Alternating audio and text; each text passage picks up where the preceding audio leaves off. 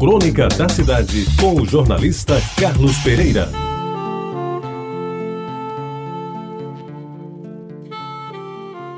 Amigos ouvintes da Rádio Tabajara, o amigo ouvinte já fez uma colonoscopia, sabe exatamente o que isso significa? Se já fez e sabe, talvez nem vale a pena continuar ouvindo o que eu estou dizendo a seguir. Se não, prepare-se para o sofrimento de fazer este exame, claro, se necessário. Pois ele começa com a preparação que parece fácil, mas é o pior de tudo. Imagina o que é limpar 8 metros de intestinos, deixando-os livres, completamente limpos, para que o tubo flexível com um vídeo na ponta para filmar tudo possa passear em todo o percurso, a fim de que o médico operador do instrumento, postado diante de um monitor de TV ligado ao tubo, observe, fotografe e colha informações sobre as tripas do paciente. Meus amigos, essa limpeza é que é de matar. Se o seu exame vai ser às 12 horas, o sacrifício começa na véspera, quando a partir do meio-dia, isto é, 24 horas antes, nada de sólido pode lhe entrar pela boca. Somente líquidos, ou no máximo um caldo de galinha ou um creme de legumes, tudo bem coado. E bote bem coado nisso. À noite, você toma dois ou três comprimidos, dependendo da idade, de um tal Ducolax, que é, na minha opinião, um velho clisté com que minha mãe tanto me ameaçava quando eu, menino, misturava duas mangas espadas com castanha saída do fogo e um pedaço de pé de moleque.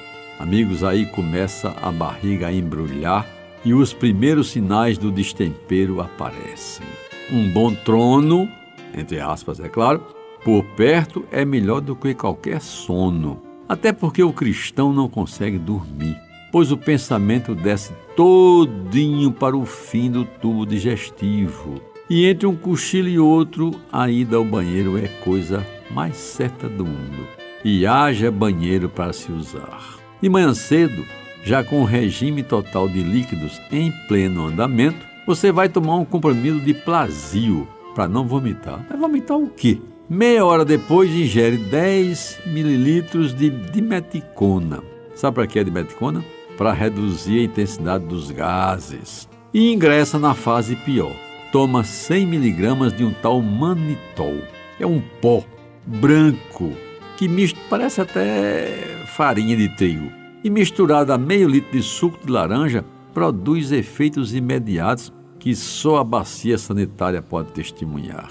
Aí, caro amigo, depois de várias execuções da operação Senta-Levanta, não tendo mais o que descomer, você enfim está preparado para tal colonoscopia, que, embora chato pra caramba, um examezinho de merda, desculpem a expressão, mas ele é necessário para ver como andam os pólipos do seu intestino ou em que fase está a sua diverticulite.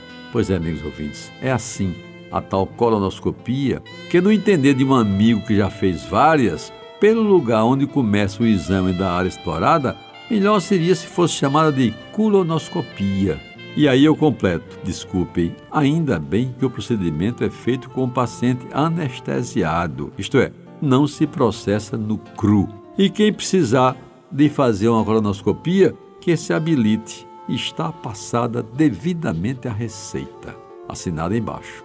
Você ouviu Crônica da Cidade com o jornalista Carlos Pereira.